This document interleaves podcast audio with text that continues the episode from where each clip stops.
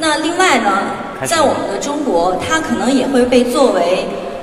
经济增长的一个新的引擎。在我们很多年的采访过程中，我们接触到各种不同类型的创新者，他们或者是在大公司的创新窘境里面挣扎，或者是作为个人的创业者独自面对一个应该说是比较血淋淋的一个艰苦的现实。那我们就发现，其实每一个人他都可以根据自己的一个经历，呃，一个实践，来给创新下一个自己的定义。我们今天特别荣幸的请到了三位，嗯，很特别的嘉宾。为什么说他们特别呢？是因为他们首先是亲身参与了和互联网相关的一个商业实践，同时呢，他们也作为一个创新领域里面难得的思考者、一个观察者、一个研究者，来对创新进行了很多很多的思索。那接下来呢，我请他们上来，呃，会让他们分享一下他们这几年亲身感受到的中国创新环境的一个变化、创业者的成长，以及现在呃中国的一个整体的创新的生态所出现的问题、面临的挑战。那我们首先有请虎嗅网的创始人兼 CEO 李明女士。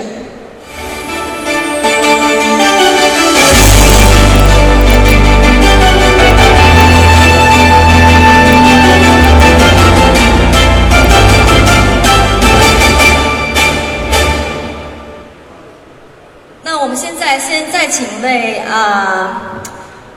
逻辑思维的联合创始人，也是场景理论的首创者吴声先生。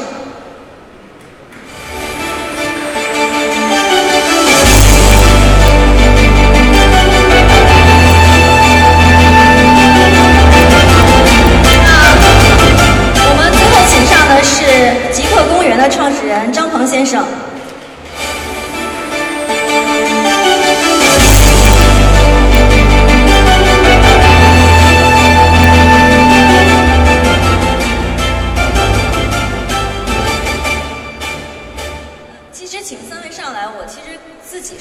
较的忐忑，尤其是面对我这边的两位哈，就是他们都是我的同行兼前辈，呃，然后他们现在已经作为传统媒体的一个转型的代表性的人物，啊，所以我其实呃可以先想问一下，先请李明来谈一下，就是李明老师，你其实原来呢跟我一样是作为这个创新活动的一个观察者、记录者，但你现在参与就是自己参与其中的时候。那么，你对你来说，这个角色的转换是什么样的？然后，你对创新这件事的理解会有什么不同？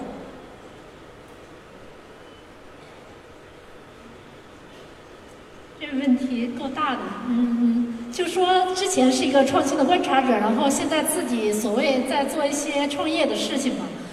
我觉得这个之前在做观察者的时候，很容易用一些规律。或者说所谓的这种逻辑，然后去总结、去分析、去套一些行为和现象。但是当自己在做的时候，其实知道自己在这个做实践的时候，发现其实这个环境有很多这样的局限。很很多时候，我觉得并不是说你靠一种想法，然后用一种方向，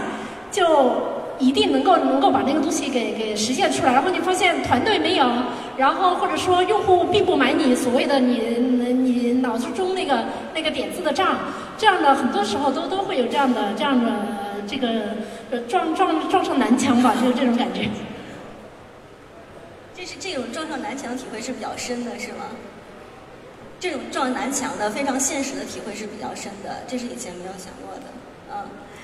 那我们现在先再请一下吴声先生。其实吴老师，我前几年非常有幸听过您一次演讲，我觉得您对中国的电子商务和互联网营销有非常独到的见解。那在今年，您提出了一个比较有趣的理论，就是场景的场景理论。呃，我想请您解释一下，它将对传统的一个商业模式能够形成哪些颠覆性的作用？其实，呃，我们经常说。讲场景这个词并不重要，重要的在于今天的商品，它本身变了，它必须要有这个情感和温度感。换句话来讲的话，呃，如果一个产品它自己不能够自带流量，如果它不能够自负人格，如果它不能够形成一种用户真正的一种卷入，那么在这个时代，它就没有办法成为一种关系，没有办法成为一种就是消费者付费呃决策的理由。从这个意义上来说，场景更多时候它代表的是我们对于对于产品、对于渠道、对于营销、对于设计和研发重新的一个定义。我们以场景，比如移动互联时代，它更多的时候，它可以很轻易的、方便的通过一种场景，把供给和需求重新的进行一种连接。那么这种连接，在有需要的时候，在消费者的一种体验，在消费者的一种就是需求被激活的时候，他会他会能够得到一种解决方案的都满足。这样的，好，谢谢。那我们现在呃，请张鹏先生去聊一下。嗯，其实他无论是在传统媒体的时候，还是做极客公园的时候，呃，都是最先能够接触到像包括小米、美团、呃今日头条这种，就是本土应该说最新锐的一些创新者，他们的一些经历。我想问一下，就是在你眼中，他们这两年经历了在哪些方面有一些成长？他们也会遇到一些自己的什么样的瓶颈？呃。我觉得中国的这些科技领域的创业者们，在过去几年里边，还是有一些非常有呃可喜的变化，呃或者说比较有趣的变化。这个变化在于呢，就是呃首先有一群人在做这件事儿的时候，他们不是在为了解决生计问题，就是不是说这个啊我要我要做这个做个生意啊，或者我要维生。就他们做很多事儿的时候，心里还是有一些自己不同的想法。比如像当年雷军做小米的时候，我觉得比较纯粹的就是他真的想做一个自己喜欢的手机，也可以理解为他之前已经在金山这个都已经是可以退休了，对吧？从财富到自财务都自由了。呃，那那个时候我觉得就是他真的想做一下自己的东西。然后在过的做的过程中之中呢，我觉得很多的创新者是随着中国的整个经济和环境的大潮，他得到了一个机会，能能够做成一件很大的事儿。啊，这个我前段时间有一个大家很很流行的说法，叫呃，首先叫见自己，然后叫见天地，对吧？就见自己，就是说我先要做到满对自我的满足，我做一些别人我想做以前没做过的事儿。那这群人一开始是这个角度来开始创业，但后来做的过程中，随着大环境也赶上潮流，他们确实见天地，都成了在世界上有影响、有力量的一群人。呃，我觉得见自己、见天地，这是现在中国的这些创新者们已经在走的一个过程。你放到十年前，其实是蛮难的，而且在整个中国的这个社会上，这个势头也蛮好。那如果说在下一步呢，可能就是要见众生啊，那个那第三个是那，那个就是要对整个社会。这个有有有更多的理解，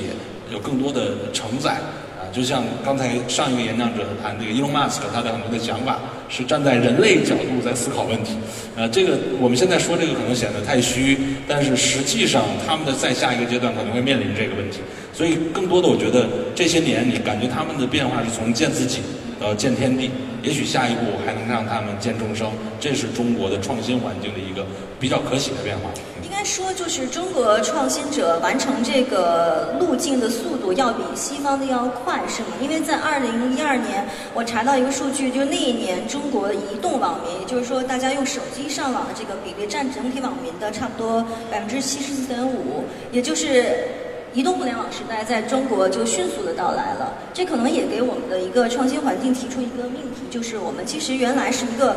模仿者、追随者，那在。二零一二年到零三年往后这段时间，就你必须去领跑了。呃，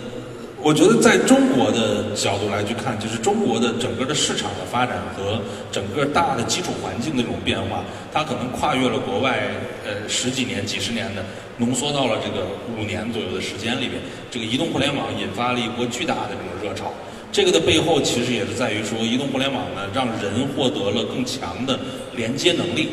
这个实际上是个本质性的问题。我们看到什么市场的变化，用户量增加。刚才就是呃，吴老师说的对场景，吴老师说的场景，就如果没有连接的能力，没有人的信息能力的本质提升，场景就是会很少。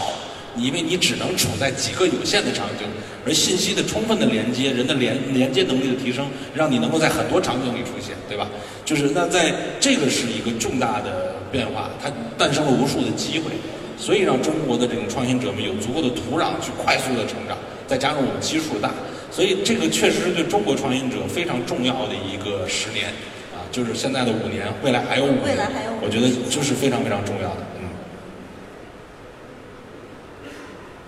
我觉得我觉得刚才张工老师讲的特别好，就是其实呃到今天我们就像机械姬里面的这个女主人公一样，就是中国的创新已经开始有它的独立的意志。这个独立的意志，我认为，呃，就像基点临近所说的一样，它会越来越呈现出一种加速度的一种爆发。如果说在 PC 时代，我们成就了阿里巴巴，成就了京东、唯品会，那么，呃，到了移动互联时代，我们发现就是，呃，我们的人口的红利，我们刚才这个张峰老师的连接的能力。场景的一种多样性，使得就是移动互联技术更加激活了我们今天的一种生活方式。从这个意义上来讲的话，消费升级就不是一句口号，人口红利就不是一个概念。它会实实在在的发生在。它会实实在在的，比如说，呃，在 O2O 的领域，我们看到就是方生方死，但是即便讲这个向死而生，但是依然是层出不穷、雨后春笋般的这种 O2O 的企业。也就是共享经济的确由 Uber、Airbnb 为代表，在这个就是美国发轫，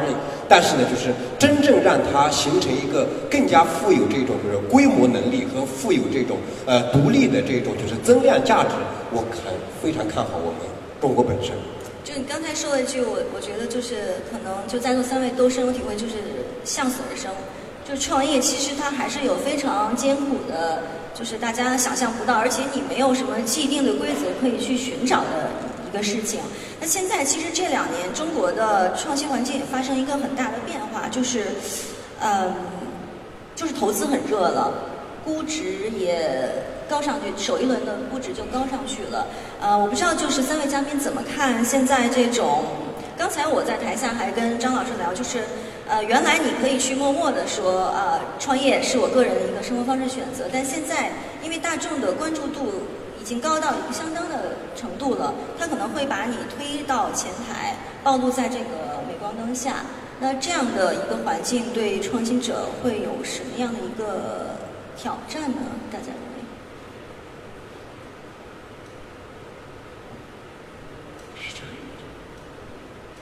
你你是天天关注这个，你最强大的媒体力量，天天关注创新和创新改变的行业。就是大家对创新的关注度已经天天报道创新者，你觉得他们有什么压力？肯定会会。能够感受到，我觉得这个高估值，你最终你还是要用这个，你这企业的商业模式是怎么样，收入能不能做得出来，然后为那个用户创造了多大的价值？我觉得资本市场的估值它只是一个阶段，比如说一年半、十八个月时间里的一个体现吧。但创业者对于这个高估值，其实我觉得很多创业者还是很明白的。并不说，我觉得媒体上曝光出来的，不管是作假的，或者说一些比较容易显摆自己创业者，我觉得还是小部分。就我身边接触的创业者，他们大部分还是对这个事情有比较清醒的认识。而且说实说实在的，资本很功利、很现实，他这个时候拼命砸钱。其实创业者也很现实，他知道这时候自己拼命拿钱，能拿到多少是多少，但是他自己还是在踏踏实实、很扎实的去做自己的事儿。我身边见到很多创业者是这样。呃，我觉得最近这段时间确实中国一个很大的变化。呃，我们如果放到三年前、两年前，你都感觉创业创新是一个小人群，啊，就像说这个极客人群都是一个很小的人群，对吧？现在你突然发现好像这事儿变成了一个跟整个社会相关的事情。这件事儿有它的好处，就是大家都会关注、会鼓励，然后有更多的资源会流向这个领域。但是我觉得我其实内心也是有个担忧，我甚至是觉得这种。呃，会有一些问题啊。这个问题在于什么呢？最近我们就看到关于对创业者的这种所谓造假，甚至有时候很多创业者说他很无耻。那这种其实无耻呢，在你看起来说的是他呃，也许是他们的一些这个融资的数字，这个。背离了一些真实啊，有的他们可能是在这个呃这个过程之中，他们可能用低价的这个价军是自己刷单，对吧？有的其实可能也不是刷单，有的可能就是说他在用快速。那你说补贴其实就是一种刷单嘛？本质上，就是它也是处在这样的一个状态，当然它可能用户不同。那所以在整个创业过程之中，我觉得有很多的事情不是用一个普遍的社会思维就可以被明确黑白的。创业的过程中是一个极其艰难的过程。创业就像刚才 Hyperloop 讲的，他这个东西没有没有做出来，那你能说，哎，你怎么在这说大话呀？你怎么骗我们呀？对吧？然后如果他晚了两年做出来，你就说，那你这个公司就是骗子，你很无耻。这种说法我觉得会有问题。对创业者，其实他本质就是在塑造一个梦想，努力去实现的。在这个过程中，有很多东西可能不是像平常大家思维的那样，说你一每一句话都要是准确的，你要为他负责的。那你等于去对创业这件事情想的太简单了。我觉得创业是一个极其极其艰难的过程。在这过程中，就是很多东西它可能实现不了，但是真正对它的包容才是推动这个世界前进的这个核心。所以，我觉得用一种社会式的简单的思维来去评判善恶和黑白，在这里面有时候其实是存在问题的。呃，我特别认同刚才就是李老师和张老师讲的这个观点，就是在于第一，创新和创业在今天它已经变成了一个口头禅，这是一个特别值得警惕的事情。在六七年前，我们说 VIE 都不知道这个 VIE 怎么回事儿，对吧？但是今天所有人都说我们在拆 VIE。但是另外一个角度就是说，不管是投资也好，不管是创业也好，就是说，呃，成功的一种比例概率它都是很低的。就是创业成功的概率和投资成功的概率其实都很小。但是也因此，我们要更加的这个呃，就像李老师刚才说的一样，我们很多人其实是揣着明白当糊涂。但是呢，我们更多的人呢，也是在什么？也忽悠忽悠，把自己也忽悠了。那么，所以就是呃，真正的去理解什么是愿景，什么是使命，什么是把这个愿景和使命能够付诸实践，九死一生，能够修炼达成这种彼岸，我觉得这个是一个呃非常值得我们做的事情。我觉得这叫做创业。所以从这个意义上来说，一方面我们要去赞赏、理解和尊重创业本身；另外一方面，我们也得理解这个时代本身。所以，呃，在理解投资和创业其实是一个逻辑。我我多补充一句，我觉得就是说，说的更具体一点。我觉得现在很多的媒体，尤其是很多的，就是呃社会化社会媒体，本来是面对公众的媒体，就是开始去点评创业里面的很多事情。这件事情其实是一个有挺大问题的，因为他们对这个行业的了解相对有限，他们是带着一种一种这个普遍社会思维的方式去评价很多事情。比如在这个这个创业者的融资金额的这件事情上，当然我们都希望整个行业公布的数字都是准确的，谁也不造假。但是现实的情况是，这里面就是它都会有一定的虚的这种额度在里面。那这件事情呢，它就有点像。因为它为什么提升这个额度？它是为了在自己未来的竞争里面对对手是说可以适当的就是灰色一点，在这个就是他在里面会有一个对，但是那部分呢，因为它不是它又不是上市公司去对公众公布。它只是一种，就相当于是一个，你可以理解为是在商场就是战场，战场中是有声东击西，有各种的这种佯攻，有各种的，那你不能指着那个战场的导，那个那个那个说你怎么骗我呢？你怎么不说实话呢？强求一种一律的准确，对对对，本身就不是一种创业的民主。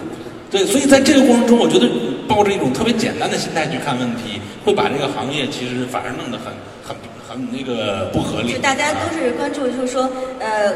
极度的关注这个创业本身，也要给创业者一个合理的一个空间。对，就像刚才李明说的，就是真正其实，如果所有人你不用去在意说他那个多少钱，因为所有的投资者真的不是看他嘴上说多少钱，人家都要看你的投资的真正的那个条款，那你的那合同，然后你也看它是不是有盈利的模式，能不能创造价值。所以，如果整个公众是回到这个点去探讨创业，一点问题没有。在这个细枝末节上去抓出了一个公司去吊打。那你其实把一个本身可能比较好的公司，用某一点就给抹杀了，这个是我觉得社会就是叫就是咱们有一本书叫乌合之众嘛，就是这种状况其实是非常非常不好的状况。这个可能在网络的一个舆论氛围下会被放大。舆论暴力在中国如果延展到创业领域，我觉得是非常不恰当。就是我觉得应该为创业者要呼喊这么一句，就是不能让舆论暴力去到这个领域里面去伤害这些创业者，他们已经很难了，很艰难了啊，就这个意思。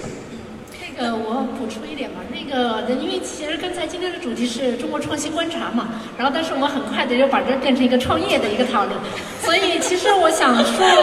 这个其实也是一个好事儿，但是也不是那么准确吧。就是好事就在于，其实像我们特别，我跟张鹏都是做了十多年的记者媒体，一直我们都是在商业媒体里面，希望中国的商业早一天成为这个社会的一个主流，一直是在去推动这么一个趋势。对的。所以我觉得这十多二十年下来，我们眼睁睁的看着这个趋势逐渐的，它真的慢慢的成为了一个主流，成为了甚至一个国家政府都在去呼吁的一个万众的一个东西。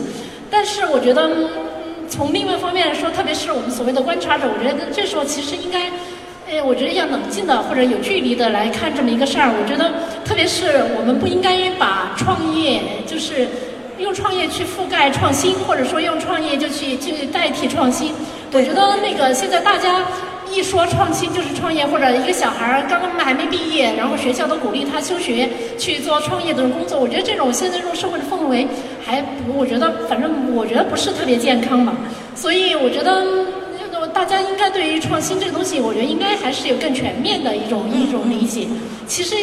他如果在一个大公司里面，或者甚至说在一个做一个公务员，做一个老师。然后他有很独特的教学生的一套方法，然后因为他很独特的什么说那个做做做文书汇报领导，就是他他也他他把这流程管理的特别好，这些我觉得都是创新，所以我觉得这个社会我觉得应该鼓励一些，就怎么能够跟大家能够更多元化的，然后在自己的岗位上面，然后发挥出这种这种真正的新的价值，而不是说像一说创业就是那些创业者就是一个最牛逼的最闪亮的这些明星。对，所以我们一方面要鼓励和宽容创新和这种一些失败、一些尝试，但是我觉得我不太，刚才跟张鹏我不不是那么同意他的刚才那观点，说，OK，他是一些兵法上的一些战术啊，或者说诈什么兵不厌诈，去去去虚张声势以打击对手。我觉得这个社会，我觉得对一些底线或者原则，我觉得还还是应该有共识。你在一个公共的场合，你对投资人、对公众、对消费者、对用户。哪怕对竞争对手，你说的话，我觉得还是呢，或者是在媒体上，我觉得应该要保证起码的一个真实。要要负责。对你不能说我是因为在商战上面我可以胡言乱语，那别的呃别的那游戏娱乐圈也有娱乐圈的规则，那政府也有政府的公务员，那他也可以胡言乱语了吗？那他为了为了民众为了福利，他也可以这么来说。所以我觉得。这是这是稍微不太那个。对，我觉得刚才这个李明说的这个观点啊，我再回应一下，是说，其实我说的是一个什么？我们要看到整个大的这种环境，在这个下面，你去苛求每一个公司，然后你因为在这个过程中，你把某一家公司拿出来去吊打，但是你没有考虑到整个这个环境的整个的改善，在这个过程中，其实对那家创业公司是非常的不公平的。这个我们现在已经遇到很多这样的问题，就是被抽离几家，然后这几家其实就被毁掉了。但是其实他们并没有说比别人做的有什么有什么过分的不好。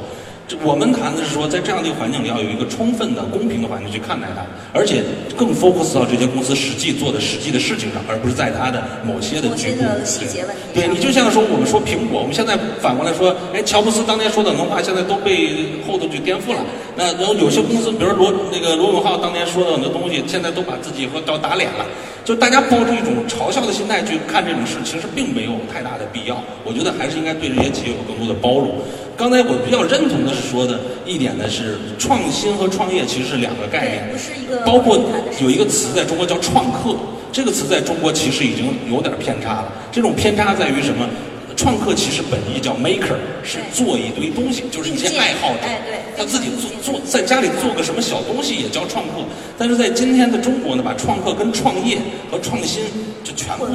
为一谈。就这是中国特别典型的一个现状。我其实想表达的是这样，就是我们对创新、对创业的理解，整个社会还没有那么深层。在这过程中，特别容易出现某种激愤，然后用一种道德正确的方式就把这事给抹给干掉了。那么这个时候，其实用一个看似简单，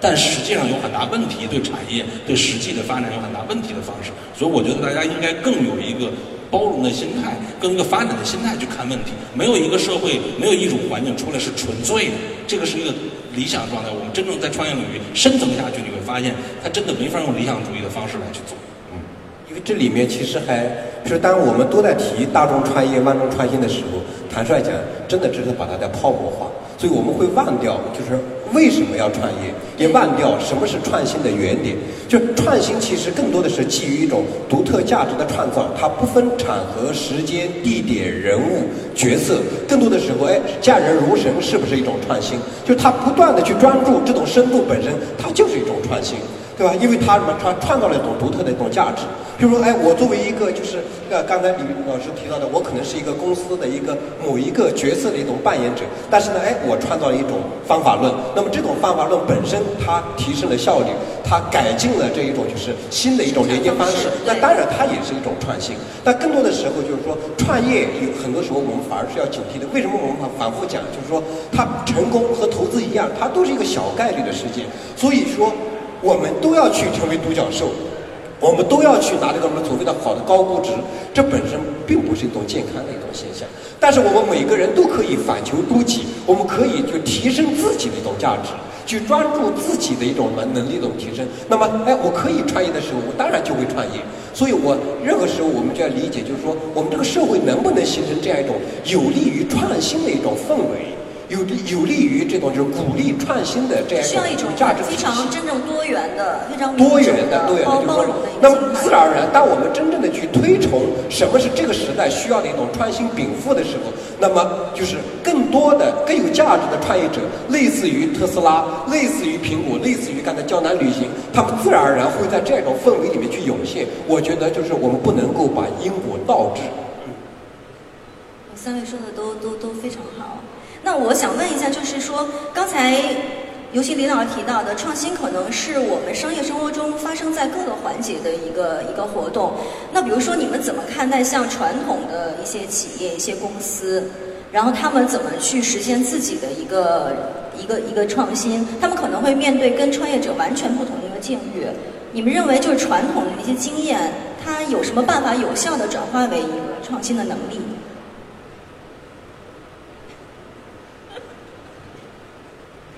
主持人，呃，我先简单说一下吧。他们两位肯定有更更深厚的、更深切的看法。我就先在作为有的，我觉得现在传统企业现在面临的一些问题，可能是也是多层次和多元化的。我是简单的，就就就简单的、肤浅的先说一下。就呃，首先第一个就是，就拿一个 to C 的公司来说，它可能它面临的这些消费者和用户。他不再认识，然后不再能够直接的到达，这是一个通道上的这样一个问题。然后，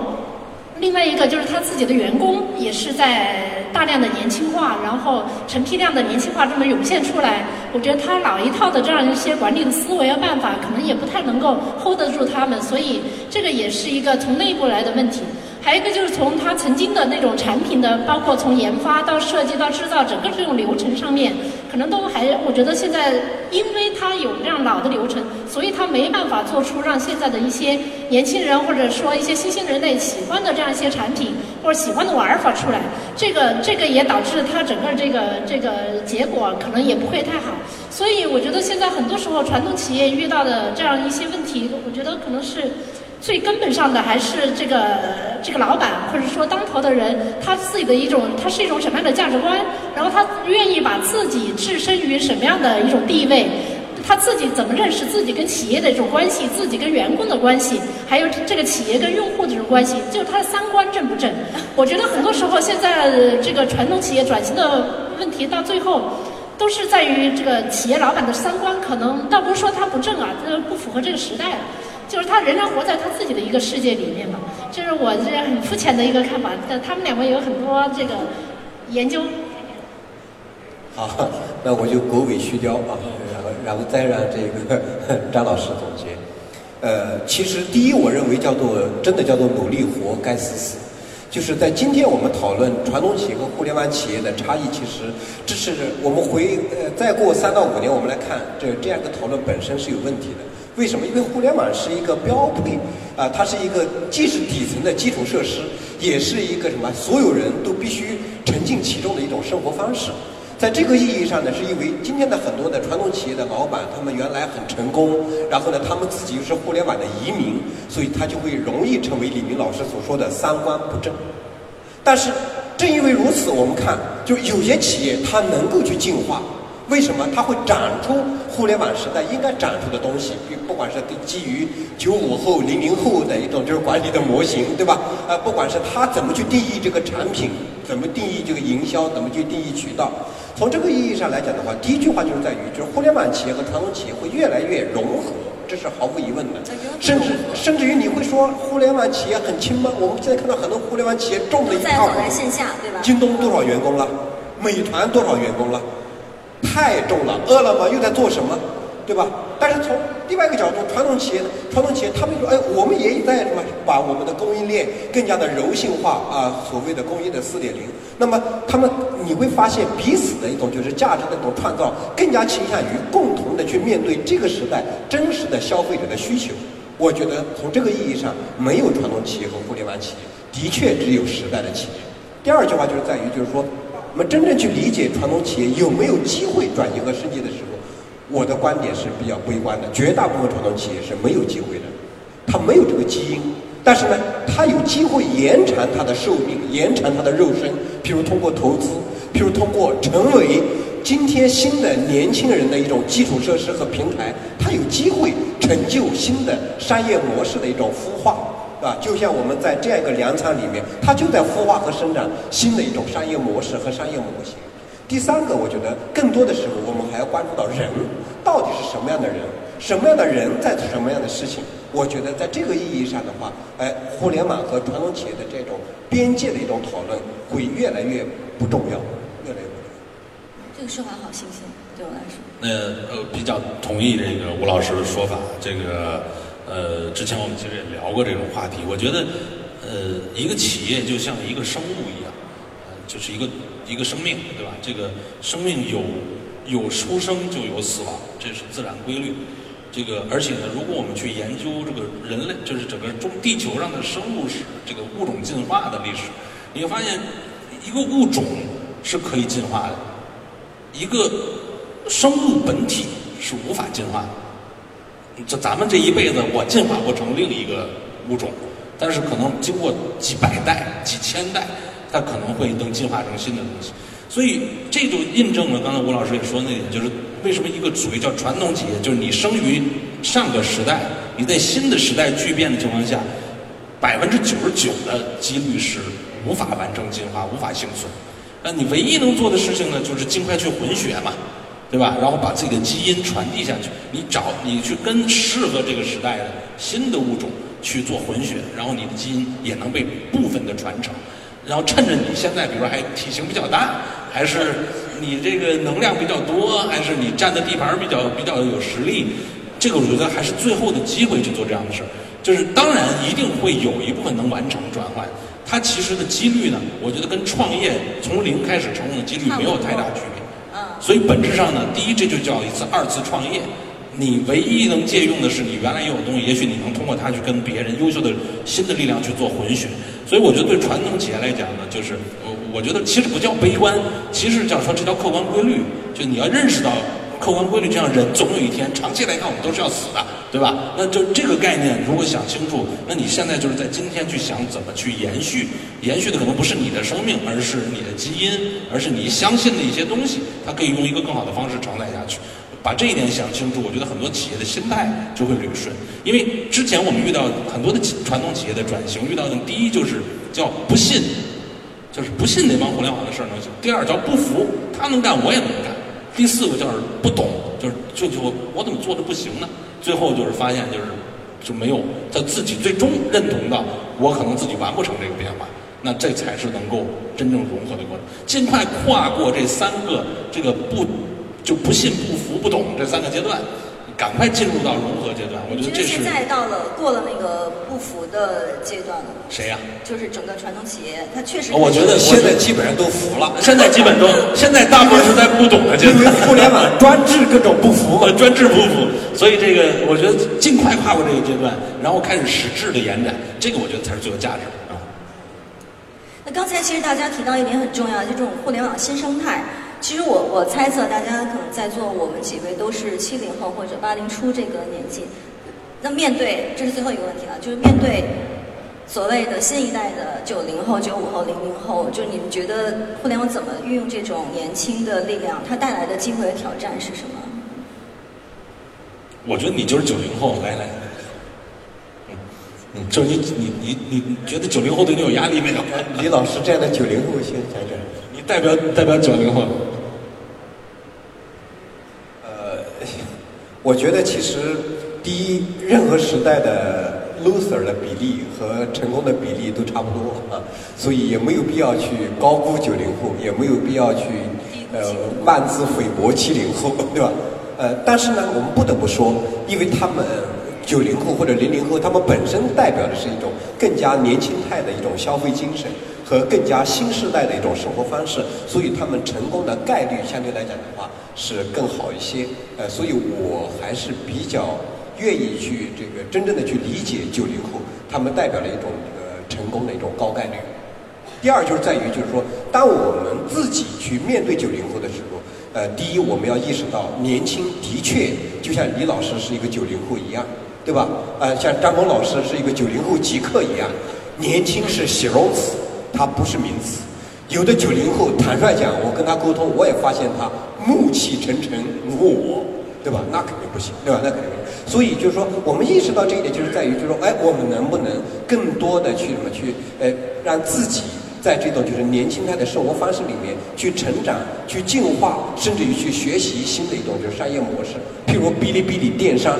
哔哩哔哩本身是一个弹幕视频的一种网站，哎，那么哔哩哔哩电商跟我们以前做的这个电商有什么不同呢？它其实很多时候就是基于一种亚文化、基于一种圈层、基于一种兴趣社群所形成的一种什么造货能力和这种新的一种输出的能力。哎，这个时候我就意识到，原来这的确不是我们能玩的了。就我在 A 站或者 B 站，哪怕两三个小时在里面转，我也很难意识到什么是什么 ACG，什么是二次元，什么是一种就真正的一种吐槽，什么是 UP 主，就甚至于我们说到这些词，我都觉得完全生活在那里面。对，因为的的确确就是刚才张博老师说的一样，因为这是一个新的物种。我们我目前我并不知道九零后是不是一个新的物种，但是我感觉到基于年轻态这种生活方式和这种消费精神，正在长出很多我们很难意识和想象的东西。对此，我抱有敬畏之心。张老师，呃，我觉得其实我们客观的看九零后啊，九零后这个大家用这个年龄断代，其实是一个不是特别合理的这种做法。我们也见过很多，就像刚才这个吴老师说啊，年轻的就暮气沉沉，也有年岁大的就还很年轻的都会有。其实九零后本身他们身上，如果我们细分看他的优势，我觉得最主要就是他们身上的信息能量的这个优势是比八零后、七零后、六零后，就是每一个十年都往上去提升一个一个量级。就像我们七零后可能比六零后的人信息的层级要高一层。什么叫信息层级？就是说你对这个世界接触和了解和掌握信息的这种东西，或者说你的这种可调用的这种数据啊，你可以理解为就是说我我能接触到了解的这种数据，这个数据量越大，你就其实变得越全知全能了。九零后为什么信息能层级比我们高，能量比我们高？第一，他们年轻，年轻他有时间，就他没有生存的压力，咱们都养家糊口。九零后刚刚开始自己的人生，他有足够的时间去探索。去获取，而在今天是一个刚才咱们谈到连接能力空前增强、信息空前丰富的时代，它有它有时间，它有能力，它能获取更多的信息，它能够不断的去变化进展，它的思维能够不断进化。而我们受限于我们的时间，我们对新东西接受的能力，我们在这方面是天然弱于它。客观的讲，九零后比他前的之前的人们优势就在这一点。那那反过来讲呢，就是说，其实这种事情，时间对所有人都是公平的，对吧？就是你也许很多年岁大一点的人，也许他们会花更多的时间愿意到这边来，他有更开放的心态去学习、去进化。那我觉得他们其实，在他们就是一个在智慧上、在能力上不弱于九零后的人。所以我觉得不要把九零后当成一个年龄层级来去分，要理解他们的能量到底高在哪儿。所以别的人其实也能向他们去学习了。谢谢三位老师。那我们可能刚才进行了比较激烈的一个头脑风暴，也给大家带来一些呃相互针锋相对的一些观点。那下面我们进入一个提问的时间，我想先把这个时间给虎嗅啊，虎嗅的记者到了吗？啊，你可以跟我们三位嘉宾提问。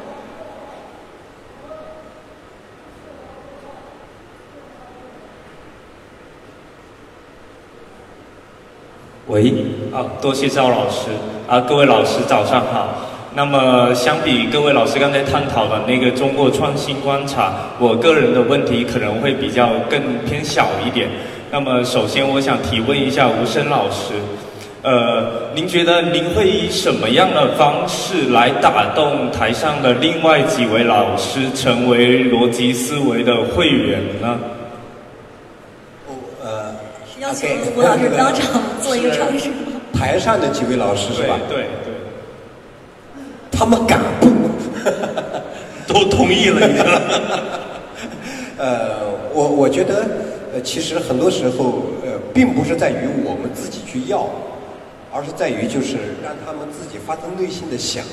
也就是说，我要形成一种主动连接的一种意愿，我要创造这样一种他们愿意主动去连接的这样一种氛围。呃，嗯，即便我们说我们今天在台上，这其实这是一个秀了，对吧？在这个形式里面是没有办法去深度的去沟通，对吧？但是我相信，就是说，一定存在着这样一种场域，也一定存在着这样一种氛围，可以让我们的这种沟通更加的有质量，形成一种主动连接的一种能力。就所以，也就是说，你这样的一个小问题，我也能，我们也不得不这样去大而化之。但是，我知道，我相信，就是说，当我们真正的能够去创造这种价值的时候，不管这种价值是用户利益层面的，还是我们讲的这种就是呃用户那个价值观层面的，还是我们讲的一种就是呃兴趣的一种趋同性层面的，我知道找到这样一个 match 的一个点，我觉得自然而然就能形成这样一种转化。嗯，好，了解，谢谢吴胜老师。那么接下来我想再问一下张鹏老师。就是，假如您现在离开您十几年的媒体然后你要重新创业的话，你会选择哪个领域？或者说，最近你有什么具体的 idea 可以跟可以跟大家分享一下吗？啊。其实我觉得我们现在也就算在创业了啊，当然可能也没有说完全离开媒体领域，只是媒体原来呢，它更多的只是观察和记录。那现在比如说极光公园在做的事情，更多的是希望能够切实的去参与到创业的过程中，去帮助那些创业者能够更有效率的去成长。所以对我个人来讲的兴趣呢。呃，之所以从作为一个媒体的记录和旁观者，变成一个比较比较苦逼的要去帮人去去做服务的这方面的这种对创业服务的这样的一个机构，呃，更多的就是在于自己比较好奇，就是你总觉得我能不能离他们再近一点儿，再近一点儿。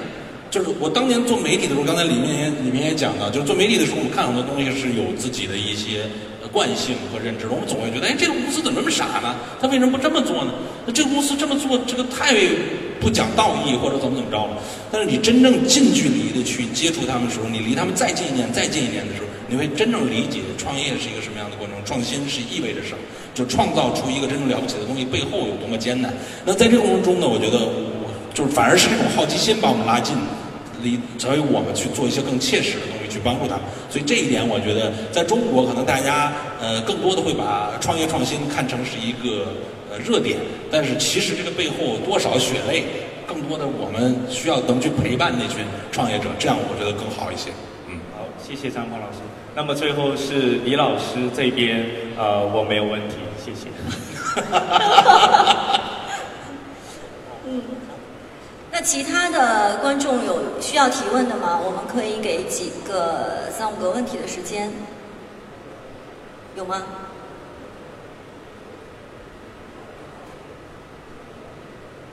这么安静啊？真的没有？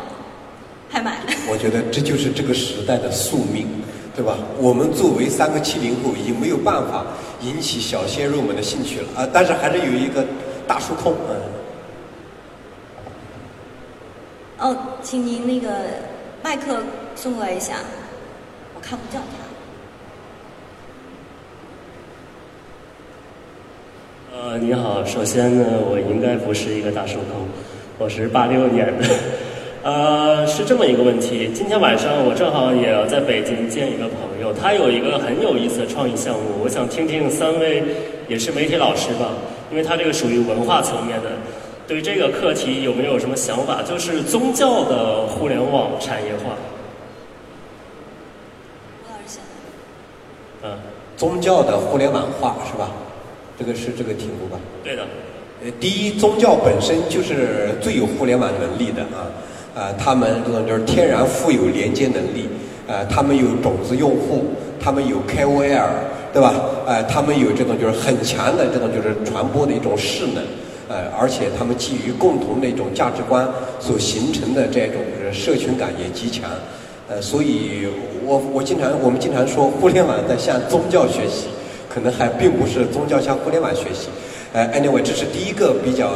简单的一个笑话。第二个其实在于，你会发现，就是即便是这个佛，比如我们以佛教来举例，比如像龙泉寺，呃，他就会引入像学成法师，现在是中国佛教协会会，他就会引入博客啊、微博啊、微信公众号啊，就是说任何时代，就是说呃人和人的一种沟通，如果说这种界面它需要是什么样的一种技术，那么这种技术自然而然就会把它生活化。我觉得在这一点上，就是无论是佛教，无论是基督教，乃至于伊斯兰教，就是即便我们非常愤慨的，我们看到就是说，呃，最近我们去理解 ISIS，呃，当然它不是宗教，但是你会发现就是，呃，它对于这样一种就是呃所谓的这种社交网络的一个运用，就会非常的娴熟，不管是 Twitter 还是 Facebook。所以从这个意义上来讲的话，就是我们呃看到，并不是宗教本身互联网化呃成立不成立的问题，而在于就是说宗教它已经。和互联网更加这种就是休戚相关，更加很难以去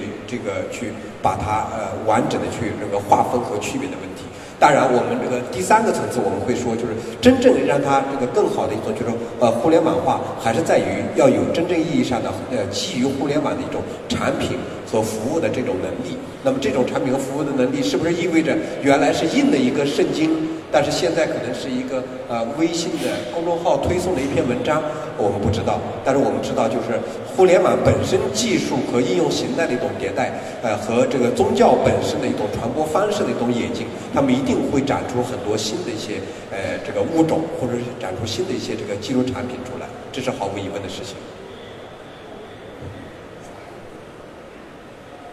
好，呃，我们下一个问题，还有其他同学吗？这里，哦，现在开始踊跃起来了。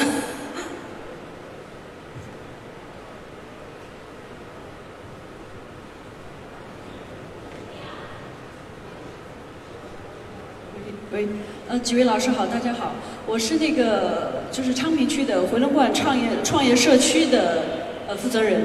现在呢，我们其实刚刚开始要做这个创业社区。大家都知道，回龙观其实在过去很久时间以来都是，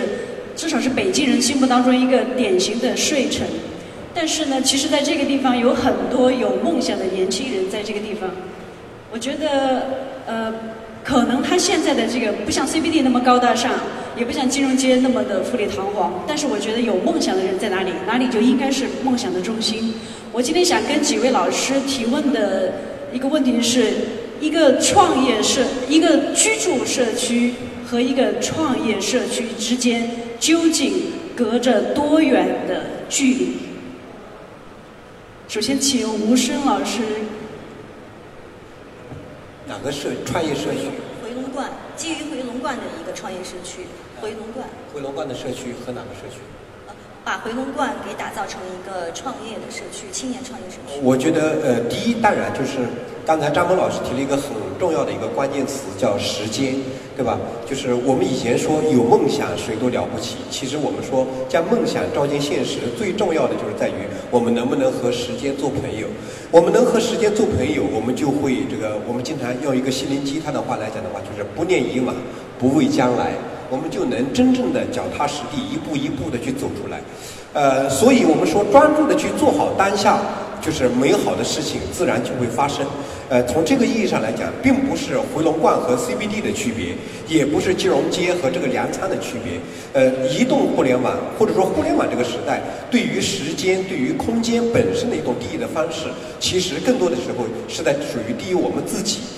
也就是说，创业社区本身，它意味着是一种什么？是意味着是一种生活方式的一种集聚地，也意味着是一种就是梦想照进现实能力的一种策源地。在这个意义上，我反而认为，当我们在回龙观的时候，那样一种逆袭的一种可能，才是这个时代最美的姿态。那样一种就是什么？真正我们一步一步走出来，就是相信美好的事情在我们的脚下不断的在发生的时候，我们自然也知道，这才是属于这个时代创业的一种大圣归来。从这个意义上，我并不认为这个中间有什么区别，对吧？我在回龙观，我自然什么？自然胸怀天下。我在 CBD，我也可以什么？就是这一个，就是尴尬如这种，就是蝼蚁。我觉得这个没有任何的分别。只要我们自己能不能够去什么去专注的去做好我们自己应该做的事情而已。谢谢。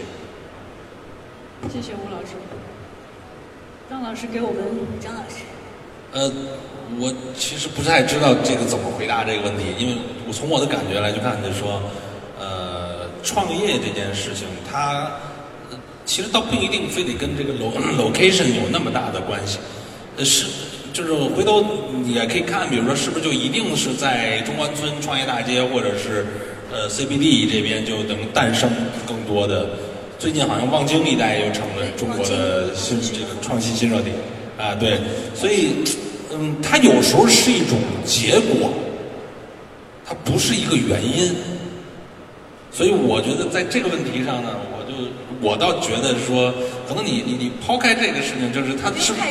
对，就是他并不是因为在某个地方，所以这儿我们去努努力加加压，它就一定能诞生很多的企业啊。就像硅谷的诞生，它也不是一个这个当年这么设想的，它是一个结果。所以呢，只能是说这个，我觉得祝福每一个想去推动创业的呃这样的社区环境，呃，希望能给更多的创业者一个好的家，一个一个平台。但是呢，就是，嗯，其实不不希望把这个事儿变成一种商业模式，或者是一种一种呃一种简单的梦想，就是未来我要成为中国的硅谷，还是中国的什么什么什么？啊，对这个东西比较难，因为到最后你发现它是个结果，这个结果的实现几率它本身不是那么高，所以呢，我觉得还是落到怎么帮助真正创业者更有效的去做事情。至于这是在回龙观，还是在望京，还是在中关村，还是在 CBD，呃，我觉得倒不是最核心的问题。啊，让创业者能够更好的去发挥，这一点其实最重要。啊，谢谢。需要林老师，林老师因为也是跟社区非常相关的一个创建项目。啊，那个我就随便瞎说。其实我觉得回龙观做创业社区，说起来其实可能比 CBD 做创业社区更加有想象空间。或者是不是更加靠谱？因为说起 CBD，甚至说起现在的中关村创业大街，大家的感觉就是这是一个很整齐划一的，这是一个很商务的地方。但是它其实没有创新的空间，没有奇思乱想，没有异想天开这种乱七八糟的这些东西。但是我觉得一个适合创新创业的氛围，它就是应该。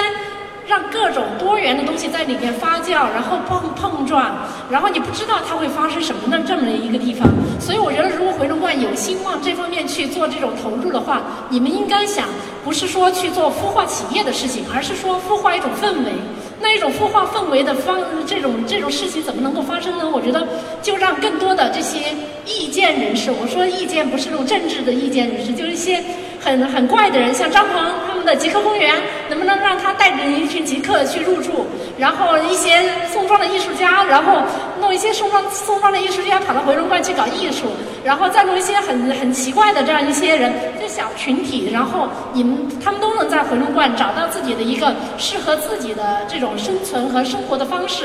然后不要着急，然后慢慢的孵化上两三年，可能三四年，这个地区的这种创新的氛围可能就逐渐的就成型了。所以我觉得就是不要不要太功利的去想这个东西，先把回龙观打造成一个宜宜居的、很舒服的生活的地方。OK，太谢谢了。三位老师回答非常详细，谢谢这位观众啊。这边有两个穿白衣服的女观众，还有一分钟。三分钟是吗？一分钟，还有三分钟是吧？那我抓紧时间。啊，首先各位老师好，我是江苏电视台的呃网络记者，那么我也是一个九零后。呃，我之前呢看过这个张鹏老师在其他地方的采访，您说过探索是一个美妙的事情，那么我想，您这个创造这个极客公园，应该说也是呃在科技和娱乐之间一个跨界的一个探索。那我想问您的就是，您认为在未来科技、娱乐和设计，也就是非常著名的 TED，呃哪一个才是未来的一个方向？然后另外，因为我作为一个新闻记者，呃，我也想了解，就是说，您对于这个新闻的跨界、新闻之间的探索，比如说新闻的社交化，您怎么看待？您会不会认为这个新闻的这个娱乐化，呃，会这个降低它的一个严肃性呢？谢谢。啊，好，谢谢啊。那个，我觉得就是刚才说这个 TED 这三个方向，其实这个是非常准确的，对未来。呃，就是创新和人们所人们的需求的一个定义。人们其实未来在这些方向上是非常，就是希望科技。呃，换句话，乔布斯当时说的就是科技和人文其实是要融合的。这是未来一段阶段，在过去其实已经走了几年了，但是未来可能至少还有五年、十年还要往这方向去走。因为今天硬的科技其实已经很多东西远远领先于它的应用和对人的实际的这种触动。所以你看到呢，就是很多现在优秀的产品，它出来并不一定它用了多么颠覆和创新的科技，但是它如果对人性的理解能多一层，能够触动人心，那这种东西往往都是会非常的成功，啊，比如说前段时间这个张向东他们做的那个自行车，就是他把骑行这件事儿给你用另，你说自行车这技术它有多先进？这个一百年的技术了，对吧？它没有特别。多的，当然它有很多基础技术上的创新，可是它本质上差不多。但是它呢，就是它让这个骑行这件事跟你的心离得更近，让这种我觉得就是一个更被看好的这种方向。那你第二个点关于说的这个新闻的社会化这个事儿，这一点呢，其实我觉得这是一个不可逆转的趋势。就像比如说这个李明老师他们的虎秀里面有大部分的人都不是职业的记者。他他们在输出非常优秀的内容，他们在输出自己的观点，这是一个不可逆的趋势，而且很多的观点其实甚至不弱于专业的媒体。我觉得这一点是非常呃明确的趋势。只是在这过程中，回到我们刚才最开始谈到的一点，就是在这种社会化的过程中呢，因为人是特别容易带自己的。呃，这个情绪你又不能够让每一个人都是说你用一个特别经过新闻操守啊或者什么样的那种训练，所以在这个过程中呢，就往往也会有一些负面的效应，就是它会有一些东西的流传，会对一些东西造成伤害。就是这种伤害，就像刚刚我们谈到对创业的那种感觉，就是很容易大家会把自己的情绪带进去，会形成一个很简单的结论。那这种时候呢，就容易造成就是呃，本来这个世界是复杂的。但是结论如果过于简单，那这个看似正确，但实际上会有问题。所以我是觉得呢，未来在这个这个社会里面，能解决这件事的不是不让大家说，而是希望更多人说，然后能够包容更多的声音。就是没有绝对的声音是正确的，因为你可能看到的只是一个视角，还有另一个视角，让更多的信息融合中和，然后每个人都用一个开放的心态看更多的东西。所以某种程度上，能够把信息。更好的传达到更多的人，然后让每个人都创造，让每个人都能去分享，每个人都能去吸收更多的东西。这可能是我们未来能够整体去中和这种呃负面影响的一个核心。所以总体还是一个让更多的信息和更快的流动，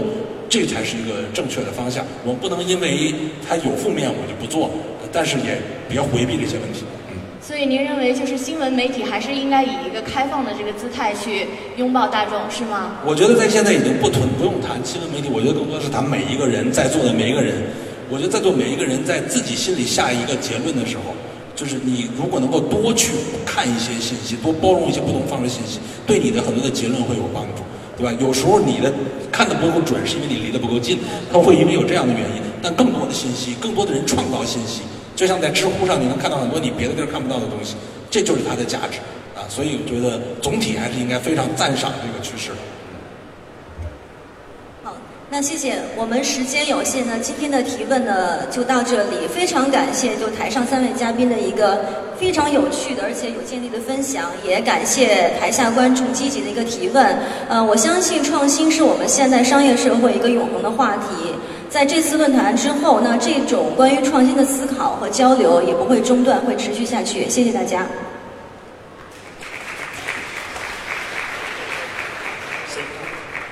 让我们再次感谢对话嘉宾。下面一组对话：学习的革命。让我们邀请嘉宾主持 Minerva 大学创始届学生李一格。Thank you for the wonderful dialogue.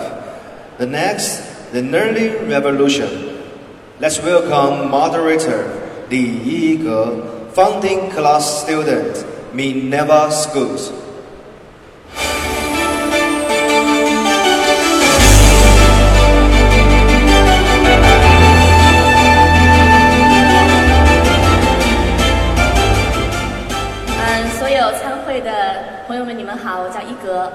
所在的学校呢，叫做 Minerva Schools，是一个创立在一二年，然后在一四年开始重新更新招生的一个创新大学吧。那它的理念呢，就是希望能够结合现在科技的革命，能够让学习变得更有效率，给学生一种全新的教育体验。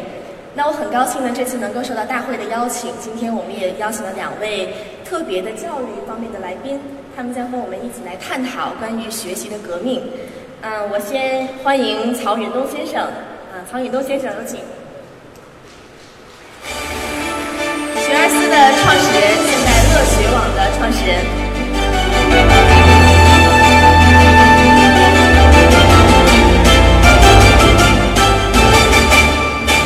还有一位来宾呢，是今天远道而来，从台湾过来的赵世龙，他是学悦科技的共同创始人兼董事长，欢迎你。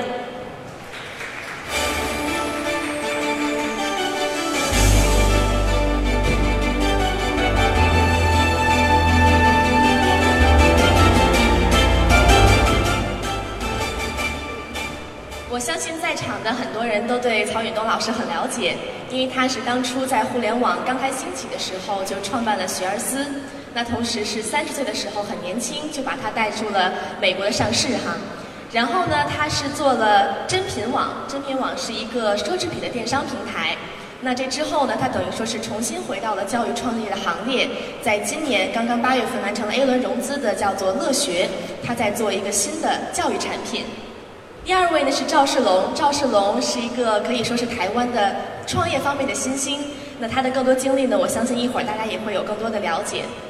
嗯，两位呢，我首先觉得哈，你们是多次创业，而且对于创业呢，不仅是有自己的认识和看法，也相当有成功的经验。所以我觉得在一开始啊，为了让大家更多的了解你们，可以来给我们做一个简单的回顾啊，自己之前的创业经历。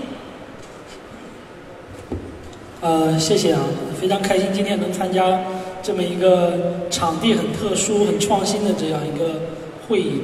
呃，我觉得其实过去我大概有三次创业的这样一个经历。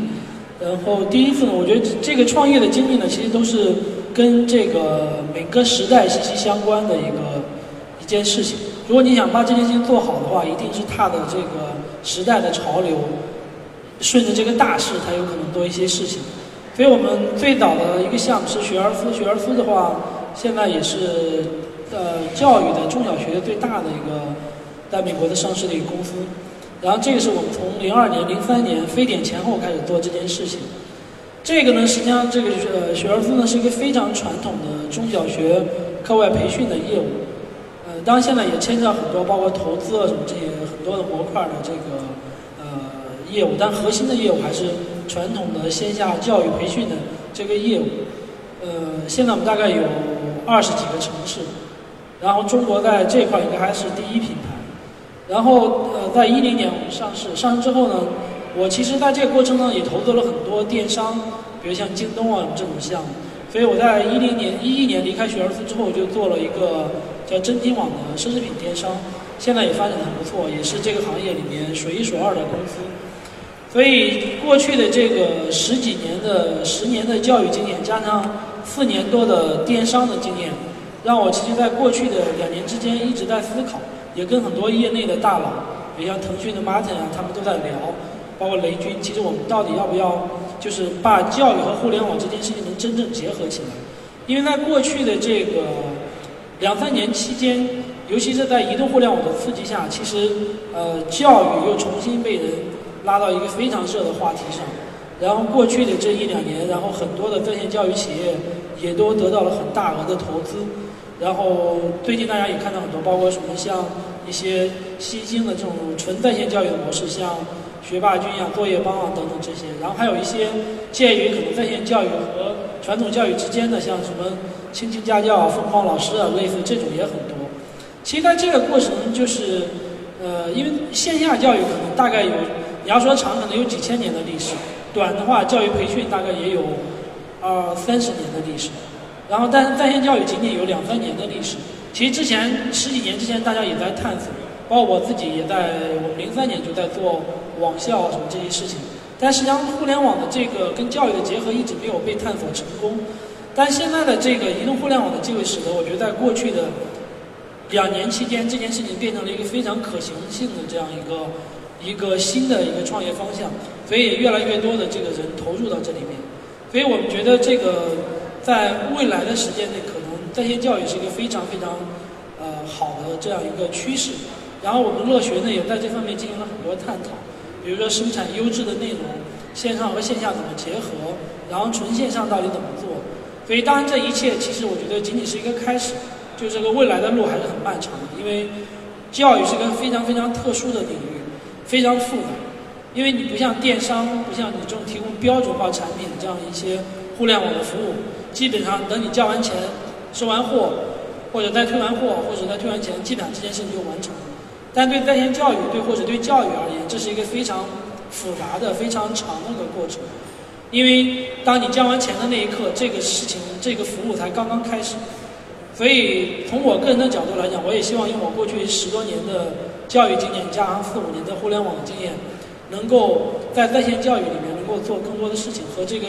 业界的同仁在一起探讨这件事情到底该怎么做。好，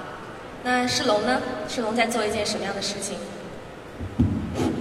？Hello，大家好，我又来了。我是从台湾来的。那昨天其实，在外星人说的时候，我大概已经有简单做过自我介绍。不过今天我才是再重新 remind 大家一下。那嗯，我是一个创业家。那其实我做的项目跟教育有关。在开始创业之前，其实我做的事情一直都跟教育有关系，而且是很特殊的教育。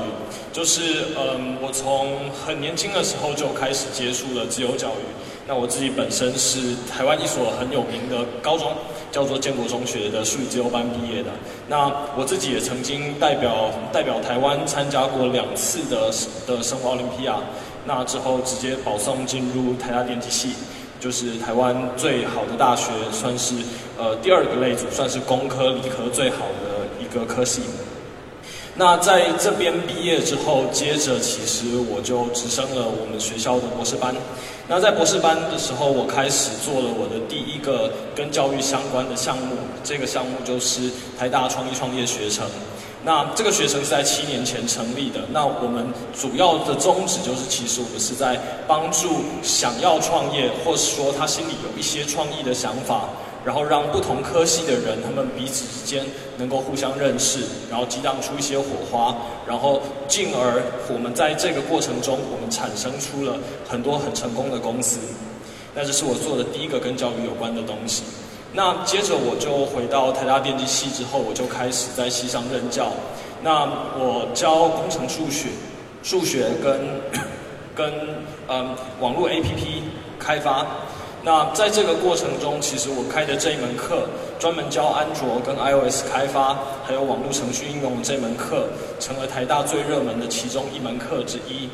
那嗯，在这个教学的过程里面，我发现到了一件事情，就是当我在上课的时候，我试图问大家有没有问题要问我，或者说我当我在呃希望大家给我一些回馈的时候。就是特别是亚洲的学生，或者说是嗯我们大中华区的学生，大家会不愿意在大家面前去问问题，或是表达他自己心里的想法。那他们可能会觉得，哎，我问了这个问题是不是可能很笨？然后或者说会怕害怕被别人取笑。但是其实他殊不知，这可能是全班所有的人都不会。那所以我遇到问题是说，哎，大家在上课的时候问大家，大家都不问；我是到下课的时候，大家围到我旁边，每个人问都问一样的问题。然后更多人可能考试的时候不会写。那于是，我现在开始做的这个项目，就是我开始，嗯，用 A P P 或者是说使用网页，让同学们在上课的时候可以及时的回馈他们的学习状况。老师也可以把他原本没有互动的教材变成有互动功能之后，然后让他在上课的时候及时得到学生在每一个段落学习的学习这样子的模式。那嗯，除此之外，其实在这个项目之前，我更早接触了一些新的教育模式，例如说包含呃很著名的翻转教育，就是说老师可能事先把一些呃课程的 material 先放在网站上面，然后让同学们在上课的时候之前先去做学习，那上课本身就是作为解惑或者是作为深入思考这样子的一个模式。那同时，其实我也注意到另外一个很。嗯，最近很红的一个议题，就是所谓的在线教育，或者说我们在称为慕课，或是说称为摩克斯，在台湾，就是呃完全的把一门大学课程放到网络上面去，然后再让让你在网络上面做的这一整个体验，就像你在大学里面修课一样，你可能在上面你需要写作业，你可能需要参加考试。然后最后在结束的时候，他可能发给你一张证书作为 certificate。那在嗯国际上面非常有名的一个例子就是 Coursera。那在 Coursera 刚开始那个时候，其实我们也到 Coursera 去过一趟，跟他们的创办人聊过。那我们之前也曾经考虑过在台湾 build up 一个这样子的系统。那事实上在台湾很多的学校也是逐步的在做这个事情。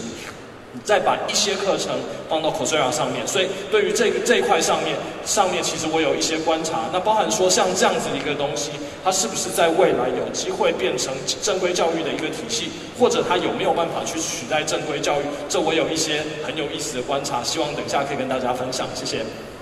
刚才两位简单的这个回顾当中啊，都结尾在继续这个时态，证明说在线教育这件事情大家都在探索当中。嗯，我听到两位实际都有做老师的经历，都有授课的经历。那同时在很好的大学完成了自己的教育。那从学生到教师到教育创业，那现在在互联网大潮当中，你们对于学习这件事情的认知发生了什么改变吗？有什么根本性的变化？学习的认识。学习。呃，我觉得其实现在这个时代呢，就是跟呃十几年之前。就别说更早，就十几年前都差的非常多。因为原来的这种学习方法呢，就是比如说我读书的时候，我觉得自己读大学的时候，觉得写一篇论文，还是在这个呃最早的时候还是在图书馆，这个要受一些培训，怎么去索引这些文献，怎么去查询，实际上使用图书馆的文献还是一个很大的挑战。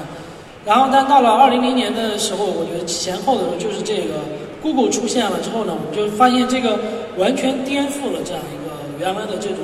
呃找文献的这样一个方法。比如说像自己这个，我我是学生物专业的，就是等我这个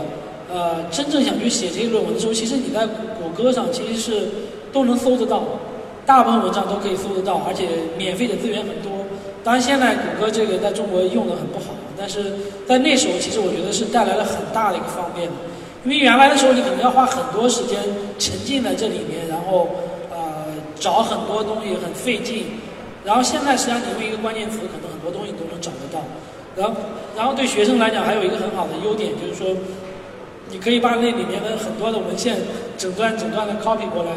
然后改一下，就比原来自己可能写要要要好很多了，节约很多时间。然后你可以看到更有效率的，其实看到很多东西。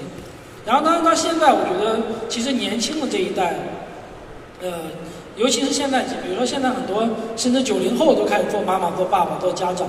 所以实际上他们的这些这些用这些新的用户的行为，实际上跟原来变化更大，因为他们所获取的这些知识，然后这种便捷程度跟原来完全不是一个数量级的。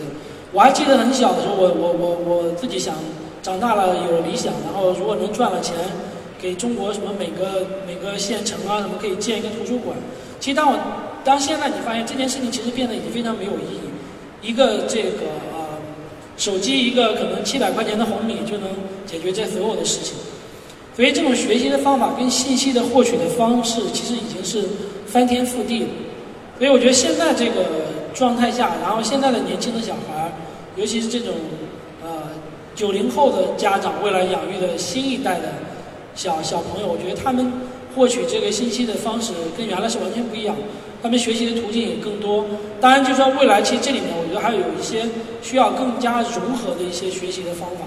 比如说，原来是基本上都是传统方法，现在呢，其实很多互联网从业者都希望是用纯互联网的教法，然后呢，完全让人在网上来实现这些学习。但现在其实我们看到，可能更多的是需要这两者互相融合。比如说线上承担一部分功能，线下承担一部分功能。两个互相结合，然后小孩的这种学习效率可能会还能更高。当然，对于成年人而言，其实过去的十年都在探索这个东西，比如说这个呃计算机语言的这种学习啊、培训啊，包括一些像这种会计啊，这些实际上已经变得很成熟了。但其实现在需要这个真正变化的，我觉得实际上是这个，就是中小学生的这种他们在这种呃非成年人的状态下，他到底是怎么从互联网上获取正确的想要的知识，然后。呃，对于成年人而言呢，就是可能是在这些纷繁复杂的信息中，你到底选择哪些是对你更有用的？所以从呃这个 K 十二教育这块呢，其实我们看到，我们现在要干的活，基本上是希望能给用户提供一个真正的好的优质的内容的这样一个平台。其实现在互联网大家知道，其实信息不是太少，而是太多，这已经完全爆炸的让你接受不了。你在百度上搜任何一个东西，都有无数条结果等着你去看。而对于小学生来讲，你想想，这是不可能完成的一件事情。所以我们现在要干的活呢，基本上是要把这个好的内容，这个集中起来，让小孩呢他节约一个选择的时间。实际上，从 UGC 的这个时代变成一个 PGC 加 UGC 的这样一个时代。就是 PGC 其实我就是我们专业生产的内容呢，是给小孩提供一个专业的、真正的一个学习的这样一个纲要的东西和内容。然后小孩呢，他可能会去产生一些。比如说对这种老师的评论呀，他对这个学习的见解，基本上都是碎片化和比较不太完整、没有系统化的东西。但是这两者其实都要有。PGC 的话是保证你这个有一个好的内容，UGC 的话呢实际上是保证这个有一个好的互动，然后有一个好的活性。我觉得这是一个呃简单的这样几个几个片段的理解吧。嗯谢谢。志龙。好，那我觉首先我觉得主办单位设计的非常非常棒，就是因为曹老师是呃中小学的专家嘛，那刚好其实一直着着重的地方都是在大学，所以刚好就是这个顺序也很棒，就接着接着继续说。那嗯，在这个开始之前，其实我认为现在是一个非常令人振奋的时代，就是这是一个非常非常棒的时代，因为教育是一件非常重要的事情。那我们讲阶级复制，就是有钱人小孩一定是有钱人，那穷人的小孩一定会是穷人。那只有教育能够改变这件事情。那因此，我认为教育是非常非常重要的一件一的一环。那首先，其实我想要说的是，现在的教育到底会是怎么样一回事，或者是我我所认为的教育本质是怎么一回事？那这个我昨天在外星人说的时候稍微说过，不过我再跟大家说一次我的故事。就是嗯，我在大学的时候很早，因为我背负着一些经济的压力，所以我必须要开始工作。那我在大学的时候，我打了很多份工，然后同时我也教了很多个家教。那这个家教到底有多多？我跟大家说一下，就是我在我大二，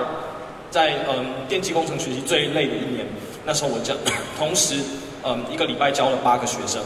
那八个学生，你你可能很难想象我到底有多少闲余时间可以来做这个事情，所以我大概算给大家听。那你礼拜一到晚上，如果一个正常的大学生，你会有五个时间可以用。那你在周六周日，你早上可能有一个时间，你下午如果能塞，可以塞出两个时间，晚上可能有一个时间。所以礼拜六、礼拜天总共加起来有八个时间，加上周间总共有五个时间，你一个礼拜有十三个空闲的时间可以用。那如果你把八个学生加加课算进去，也许用到十或十一个时段，所以就等于说我只有两到三个时段可以来念书。我课那么重，怎么可能用两到三个时段念完？不可能嘛！所以于是我就开始怎么样？我就开始一种不一样的学习。就是我在大学里面，我开始逃课，那我就开始，我就开始不去上课，然后，但是我不去上课这些时间，我并没有拿去玩，我就拿这些时间来自己念书。那后来我发现，我自己的学习比上课来的更有用。因此，其实我想要强调的一件事情是，所谓的大学教育的价值，并不是在你学会或教会了你什么东西，而是让你在这四年的探索之中。去学会一项你自己来学新东西，或是学一个新东西的方法，这才是安心立命的本质。而这在这个时代会更显得重要，因为这个时代变动的太快。你在学校里面学到的这些东西，他们是会他们是会落伍的，是会跟不上时代的。你必须不断学新的东西，以跟得上这个时代的的进步。因此，如何学习一件事情，这会是高等教育非常非常重要的一个本质。而在这个时候，其实课堂的价值它是被弱化的。为什么？因为在现在的这个时代，你在大学里面你学的哪一个本科的科目，哪一个研究所的科目，可能除了博士或硕士论文之外，所有的课程你都有办法在网络上面学习到，由浅到深，各种不同难度，它可能很杂乱，有些内容是错的，但是你总是能够学到这些东西，而且甚至在现在有慕课的这个时代，你可以在上面直接上到世界一流大学的课程，跟世界一流的学生用同样的教材上同样的老师。因此，其实，在正规教育上面，它的角色是被弱化的。因此，真正的价值是在于说，那正规教育能够提供给我我们什么？那我认为，其实这就是翻转教育的本质，就是当大家如果这些资讯能够在网络上面取得的时候，课堂上面是引导大家做更进一步的思考，去做更进一步的讨论，去学那些在课堂课程本身、在教科书本身学不到的东西。这是我所对于现在所做的这个注解，而我认为这其实在将来这件事情，它并不只会翻转整个正规的教育体系，它所能够改变的事情将会是甚至是求职的体系。今天当我们需要一个软件工程师的时候，你不需要把所有的软件从基础到深全部都学会，你甚至不需要会最基。如果你今天是一个计算机本科，你可能。大一要学很多很多各式各样的各式各样的科目，就是例如说你可能要学从微积分，从各式各样的工程数学。但是今天如果你作为一个可能是相对比较低阶的软件工程师的时候，你其实并不需要学会这么多的东西。其实你会发现，你只需要学其中的几样东西，你就可以马上上手。因此，今天一个一个可能完全没有经验的人，他在网络上面学习到了若干的几个重要的课程之后，他就可以开始上手去。做去去进行，可以去找工作，而这些东西如它是具有公正性，它是可以发出 certificate 的时候，那这些而且这些 certificate 它是具有公信力的时候，那他就可以利用这些东西去找到工作，而别人会相信他。那我觉得这是未来可能连整个求职市场都会因为这这一整个线上教育的体制而被改变的地方。那以上分享，谢谢。可以说，就是二位是自己对于学习的认识，也是跟着整个环境的这个变迁哈，得到了很多的结论。那我现在下一步呢，我想更多的去跟曹雨东老师聊一聊，先跟我们说说乐学是个什么样的产品，核心产品是什么？就是呃，其实前面我提到一点，就是乐学在线，我们其实现在提供的主要是这个，呃，我们现在主要是关注两块，第一个是高中，因为大家知道，其实。高考是中国这个压力最大的一个考试，然后人群也是最大的，然后每年大概将近小一千万的人群在参加高考，然后所以整个高中大概将近两千八百万的人在呃跟高考相关，再加上无数的这种老师的从业者，其实跟高考这个相关的，从产业角度来讲是一个中国最大的教育产业，所以我们其实希望能够给真正的这些。高中的学生提供很多优质的内容，然后我们另外一块儿，这个现在是我们在线运营的是高考，然后我们还有一块是针对幼儿，因为幼儿的学习也是整个社会最关注，然后最想做的事情，主要是包括幼儿英语，还有幼儿的中国的古典文学这些东西。然后高考这个东西呢，我们提供的基本是给中国的学生一些最优质的这些呃方法，因为中国大家知道其实还是一个，当然现在有很大的进步，但是。还是以一个为应试为主的这样一个呃考试的这样一个类型，即使像北京和上海这种大城市，也一样，实际上是考试压力非常大的。所以我们现在给学生提供呢，在线大概有五六十个视频，都是非常精致的，然后基本上是用电影的手法和电影的成本，然后来做这些内容。然后首先呢，我们提供的这个视频呢是一个非常短的，大概十分钟以内的七八分钟这样一个。每一个视频都能解决一个问题，能帮学生真正能够提高分数的这样一个内容。所以我们的 slogan 是九分钟提五分，基本上你看一个视频就能学会一个知识点。然后我们把这些知识点呢充分的切割，让它充分的碎片化。所以刚才说的第一个特点是时间很短，学生可以利用他们这种等公交车的时间、等父母去接他们的时间，或者等中午吃饭的时间，完全可以每天学一个知识点。第二个是呢，这个知识点都是非常有用的。我们只去节选那些在高考中最常考、最常用的这样一个知识点，所以这样的小孩呢，每学一个知识点都是非常有用的。呃，第三个呢，实际上是这个呃，这些知识点呢都非常具有娱乐性。大家可以去有时间可以下载一个去看一看《乐学高考》，然后我们所有的知识点都是用非常娱乐、非常搞笑的方法做出来。所以我们现在大概有五十个视频，因为之前其实很多人也说你的这个内容是不是太少了？我其实我的观点是这样，就是我们宁愿只如果说没有这个能力，我只做十个，但也不愿意做一百个。所以我每个的投入都很大，然后希望用户在这个碎片化的时间能够学到真正有用的东西，然后同时呢，能有这个东西有非常有娱乐性。这个现在的小孩其实这个喜欢好玩和重口味的东西远远超过我们的想象。其实这个我们在附中和人大附中还有十一学校都做过测试。一开始我们很担心说视频里有很很多恶搞的东西会不会影响孩子的学习。但其实我们在四中和十一学校做过测试，我们就知道小孩非常非常喜欢这种恶搞的东西。其实大家国内就现在九五后或者九零后很喜欢的这个 A B 站，我们其实在 B 站上放了很多我们的视频，然后很多视频都几十万的点击。其中有一个视频是讲一个美女老师，北大的美女老师讲这个物理的一一讲，然后那一个大概我们上线一天就有将近二十万点击。所以大家知道，其实它像 B 站这样一个纯娱乐恶搞这样一个地方，有字幕的那个对对对，弹幕的那个网站，对。然后能有这么大的学习热情，其实让我们还是蛮吃惊的。所以其实整个这个我们现在在线的提供的内容，基本上就这个高考对高考非常有利的，就小孩看了能真正受益的东西。然后未来我们在半年之内还会推出这种幼儿啊，未来还有中考啊。就整个会未来会 cover K 十二的整个所有东西，但我们的原则是这样的：如果说高考这件事情如果做不好的话，我们也不会再去做别的，就希望还是做精品。嗯，刚才你也提到了，就是说你有很大的重心是放在产品的内容上。那很多人也说了，当然你之前也提到说教育的核心还是做内容。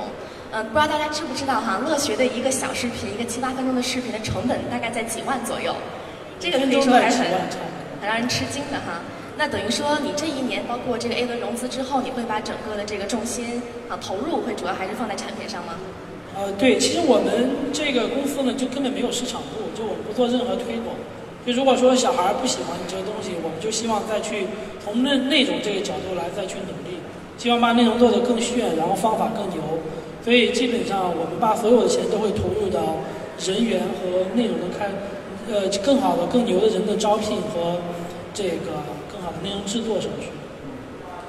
嗯，曹老师可以说是教育创业的一个一个开头人。那现在很多的学生也好，年轻人也好，也在做教育方面的创业。之前有一个数据啊，好像看到说每一天都会有三家教育公司诞生，但是也会有一家在线教育公司去失败破产。所以你这么多的经验，你给年轻人有什么样的一个指导性的一些建议呢？呃，其实在线教育呢，其实呃，你是说教育还是在线教育？对，在线教育。在线教育，其实过去这一年半是非常非常火热的，也拿到了很多钱。但其实这件事情，说实话还是刚刚起步。应该你可以数一数，如果说你数线下的教育公司，有新东方啊，有学而思，还有很多其他的大大小小机构，而且这个产业已经发育了大概三十年的时间，然后是一个相对比较成熟的一个领域。但在线教育是个全新的。所以这里面从业者呢，我们看到基本是，呃，三类。第一类呢，实际上是这个互联网出身的人。互联网出身的人呢，都希望这个用工具来改变世界，希望把这件事情呢变得非常简单。所以大家看到，你看什么像作业帮啊，什么原题库啊，什么什么学霸君啊这一类的特别多。然后他们甚至我之前两天看电视上都打广告，竞争非常激烈。然后他们基本上都是提供一个工具。然后呢，一劳永逸的，然后说，哎，你基本上大家都知道，这种工具就是一个让小孩儿找答案、抄作业的一个工具。但这个确实现在也有很大的流量，然后很多小孩儿愿意用这个，有这么一个捷径嘛。所以这一类的创业者，通常他们的互联网能力很强，但是教育能力相对比较弱。教育能力弱呢，就导致了其实大家看到他们做的很多东西呢，其实更像工具，你看跟杀毒软件没什么区别。但实际上离教育呢，我觉得其实还是有点远。第二类创业者呢是其实是纯教育出出身的创业者，这一类人呢通常呢呃会以内容等为主，比如像原来什么智客网啊什么也一堆这种公司，然后但是他们其实现在的存货状态也不是特别好。然后教育的出身的人呢，通常有几个面对的挑战。第一呢，就是他们的互联网思维能力相对比较弱。比如说像在这个免费这件事情上，其实做教育出身的人去做在线教育，基本上不愿意免费，而且在线上都卖很高的价格。其实大家做互联网都知道，其实网民已经完全了养成这种习惯，你很难说让他在线花几百块钱买一个半个小时的课程，或者是一个半个学期的课程。像你看我们学而思早期的时候，网校线上课程跟线下课程是卖的是一样钱，所以实际上一直根本没有任何的发展。然后他们也不懂得把线上的课程拆成碎片化去卖，基本上都是一个学期一学期的捆绑销售。所以实际上这种网校的这种最初的这种形态实际上已经过去了。所以这些教育出身的人，很多人其实呃面临也很大的挑战，因为他们也不知道怎么获取流量，然后内容做的也不是顶级的内容。所以这部分人，我觉得其实他们的呃生存状态是堪忧的。再加上就是原来，因为他们在线下做教育出身，都原来大家都知道线下教育可能不是特别大，但都很挣钱，每个公司都是个现金奶牛，所以他们这种思维方式的转变上其实挑战非常大。然后还有一类，其实像我们其实呃有跟他们有点不一样，就是我们既有很多是互联网出身的人，也有很多是教育出身的人，我们就希望能够把这两者能够更好的融合。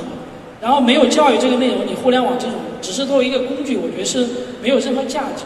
因为如果你作为一个工具的话，你要承载的内容是要一定是优质的内容。如果没有优质的内容，你只有工具，实际上这是瞎扯。错误的东西，你工具更好，可能可能会有更多的错误。然后，但如果你只有工具的话呢，可能就是说，呃，这样也也只有内容的话也玩不转，因为没有互联网这个工具的话，你很难把这件事情能够充分放大。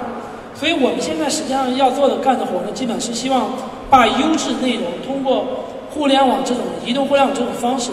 把这个带宽充分放大，让真正优质的资源、优质的老师得到真正的这种体现，然后让更多的人，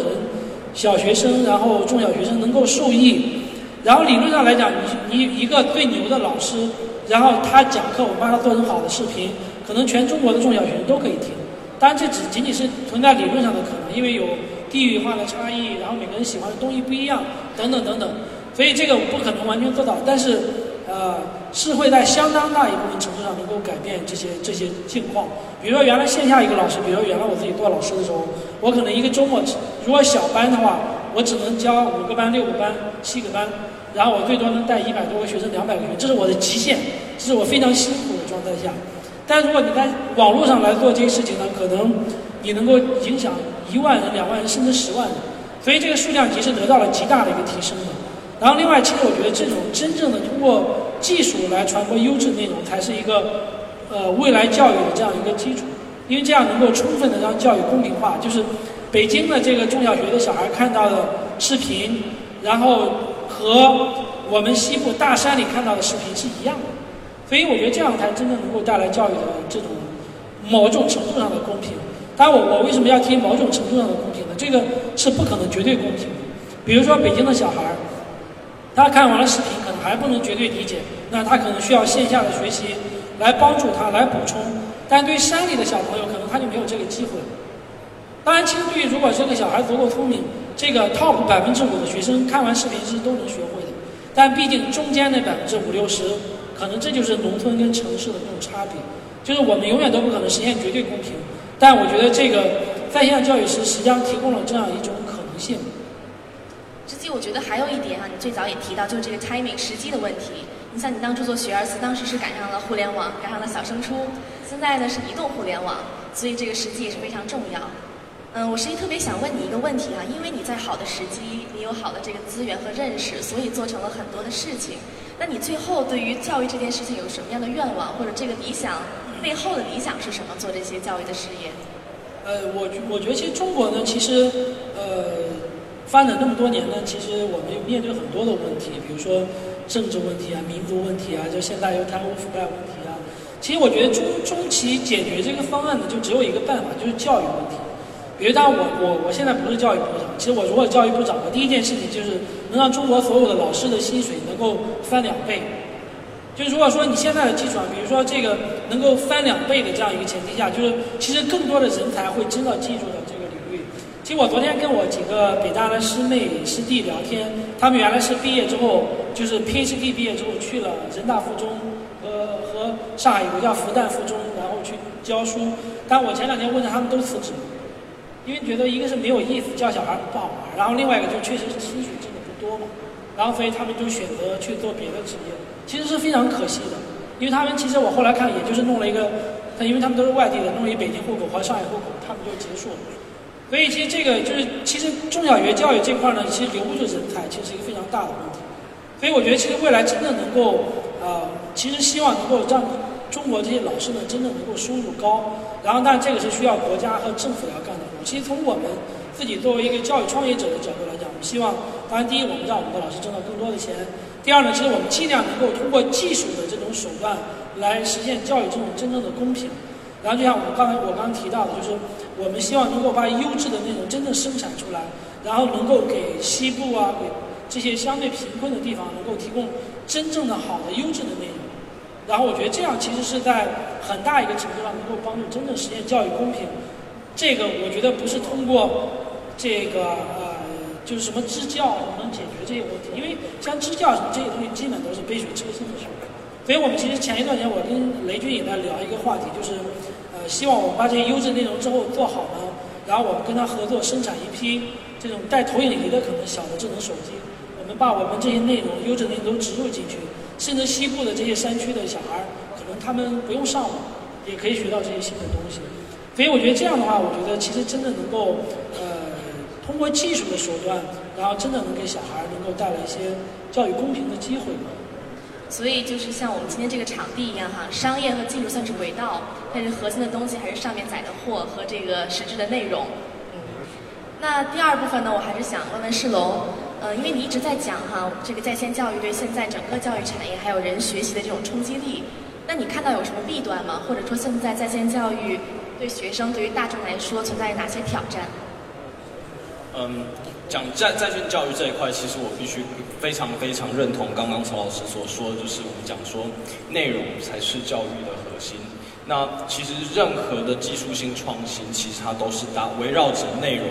去辅助，让内容变变得更容易被学生学习、被学生所理解、被学生所使用。那 因此，如果我们从教在线教育上面这一块，刚很多很多的好处，曹老师已经说了，那我刚刚也说了一些。那其实它最大的一个问题是说，这变成是一个，嗯，是一个互联网思维的东西，变成是一个 user generated，是所有各个点大家共共同的把他们的想法推出来。这上面会有一个问题是，你不知道提供这个内容的人到底是谁。当这个东西它没有经过一个非常非常严格的审核，就让它上了线的时候，很多时候你会得到的资讯不一定完全是正确的。那在这个过程里面，其实。其实去做筛选，或者是说去做去做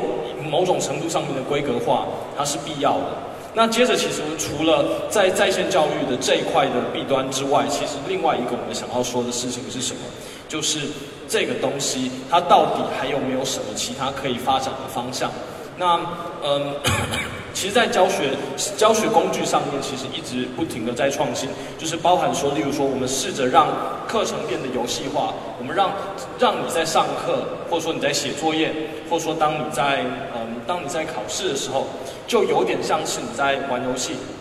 用游戏的方式去增进大家学习的意愿，这也会是我所观察到的方向之一。那接着是对于一个实体实体课堂上面，到底我们能够怎么样去帮助？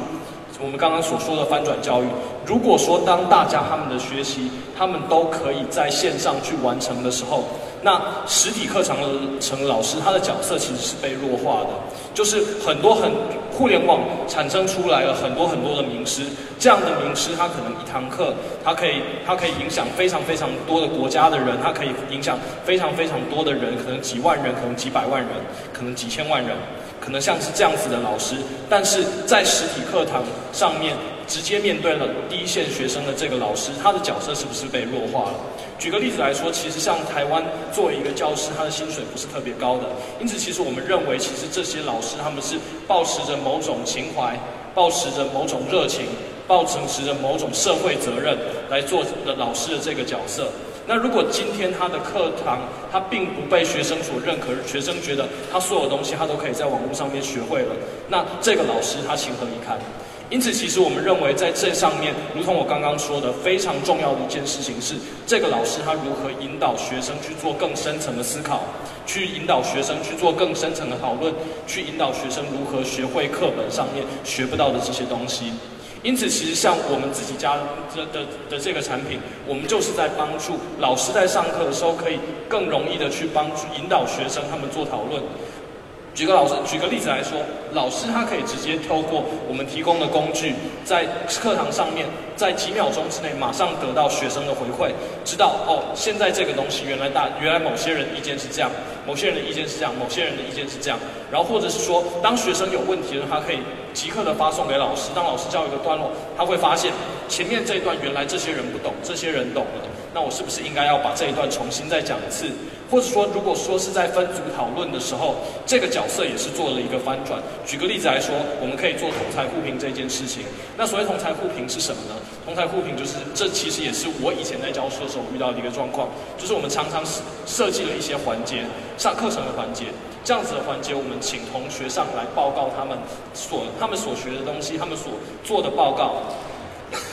那基本上我们设计这样子东西的目的是什么？我们是希望学生在经过了一段时间的努力之后，让其他没有做过这段努力的人可以知道他们努力的成果，大家去共享他们学习，或说他们做去做研究出来结果。但是我们观察到的状况是怎么样呢？因为评分的人只有老师，所以台上讲的同学他只对老师说话，其他同学他他他不对其他同学说话。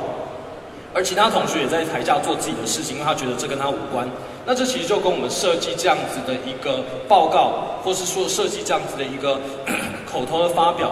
的初衷是违背的，因此我们设计了一个东西，我们来帮助他们，就是哎，我们就把课堂的报告变得像是中国好声音这样，就是当你在报告的时候，学生可以即刻的对你评分，然后当你下台的时候，你可以马上知道哦，你的你的仪表怎么样，你的内容怎么样，你的报告的报告的口条怎么样，或者是说你的肢体语言怎么样，甚至你可以加上一些评论，就说哎，你在台上的时候，你的手势可能太多了，你的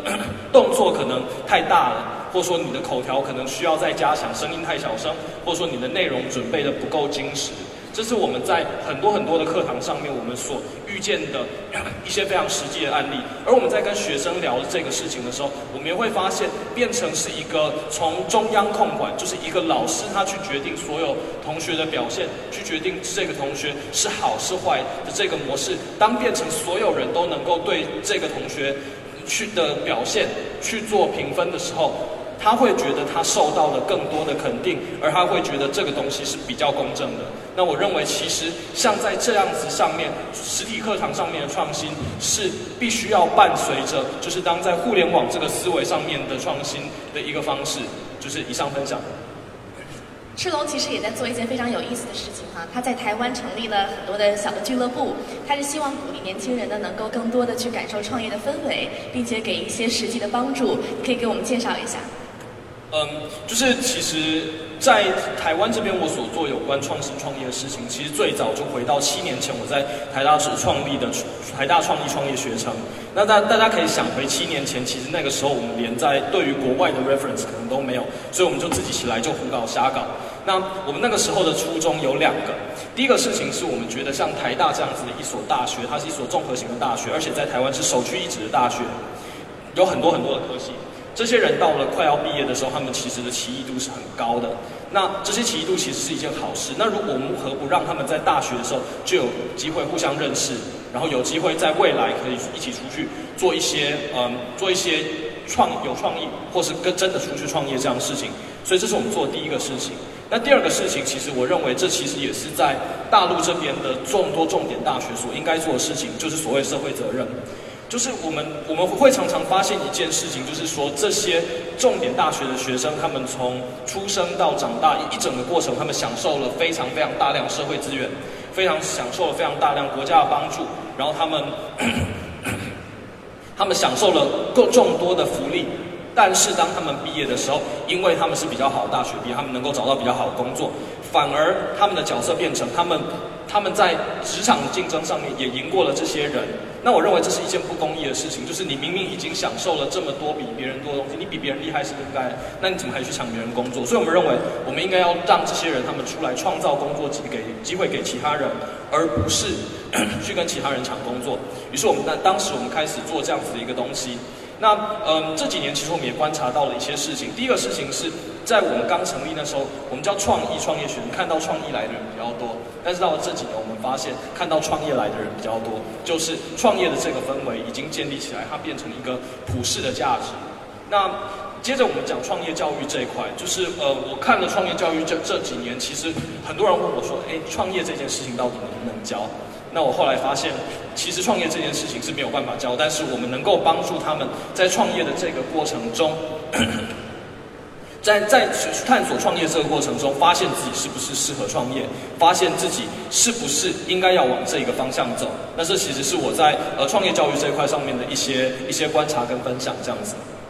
那我们说回在线教育这个主题哈，可以说现在是一个风口，也是一个热潮。但是就像刚才两位嘉宾提到的，这是一个 ongoing，一个在持续的过程当中。等于说从业者也好，创业者也好，他们都是在积极的去探索。所以两位对于在在线教育这件事情，希望自己以一个什么样的身份去之后继续参与呢？有什么样对自己的期待？呃，我觉得其实从在线教育所有从业者来讲，大家都很年轻，所以呃，就都大家都是探索者。因为我觉得这这这个在线教育，如果非得给他一个时代的话，可能现在最多处在这个新石器时代吧。估计连青铜器都没到，就大家其实还是很初始。但我觉得 K 十二这边可能更落后一些，也许成年人这块能好一点。但是就反正我觉得所有人都是一种探索和学习的这样一个态度。好，是的。嗯，我自己认为，其实在线教育这一块做的人太多了。那所以因此，我觉得其实除了在线这一块，我们做另外一部分不一样的角色，我们把科技的工具引入非在线的教育，让两边串起来，让教育变成 O to O，从 online 到 offline。谢谢。今天这个板块呢，我觉得主办方非常的用心啊，它叫学习的革命，而不是教育的革命。因为我们知道，可能学习的核心是一个很漫长的一个过程，它很难说在短期之内有实质的创新或者是革命。那今天我想最后吧，请两位嘉宾每个人用很简短的话说一说你们对于未来学习的革命到底是什么？你们有着怎么样的畅想？呃，我我觉得其实未来真正学习形态，我们。我我也没有完全想明白，但是我觉得其实像前面说的，我觉得还是一个探索和学习的心态吧。然后未来至于我觉得学习到底会发生什么样的革命，呃，用什么样的工具去实现，我觉得需要大家可能一起来思考，一起来探讨。嗯，我认为其实在未来教育这一块是非常非常有发展空间的，特别是加上互联网这个东西。那原因是什么呢？因为教育在过去的这一段很长的历史里面，它基本上是没有进步的。因此，这其实是一个非常令人振奋的时代。那我们期待在这个时代，教育能有能有突破性的进展。谢谢。好，正好我们还有两分钟的时间，我把一个问题交给台下的观众吧。哪位观众有问题？您好，这位。